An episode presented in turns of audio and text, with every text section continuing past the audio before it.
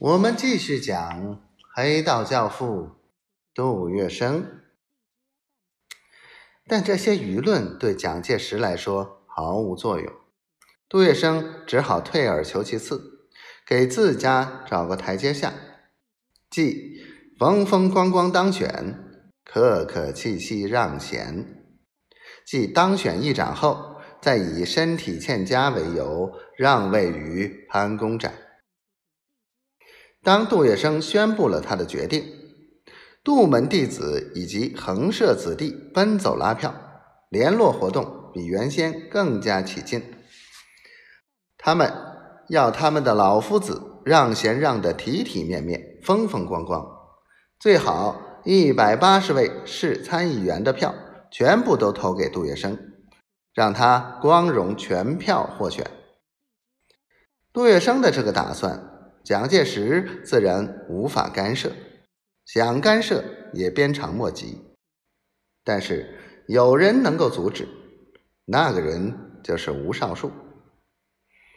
吴少树的副市长、社会局长业已垮台，但他仍是市党部与市团部的负责人。吴少树听说杜月笙的打算后，为报杜月笙与戴笠将他从副市长即社会局长位子上拉下来的一箭之仇，立刻召集属于他这一系列的几个心腹商量对策。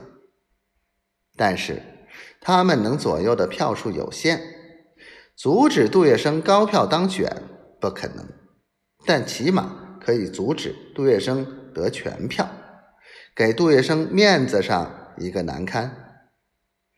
横社弟子王先清已经想到吴少树可能从中作梗，他仗着多年为吴少树出生入死，帮过吴少树大忙，主动去做吴少树的工作，希望他不要与老夫子作对。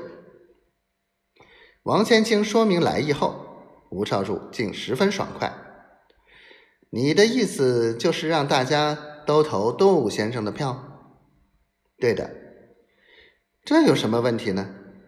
吴少树反问一句：“这么说，你那方面的人都可以投杜先生的票？”是的，吴少树答应的十分爽快。你果真会这么做？王先清不放心，又追问一句：“是的。”吴少树斩钉截铁的回答，然后又说。贤清兄，我既然答应你，就定然会做到。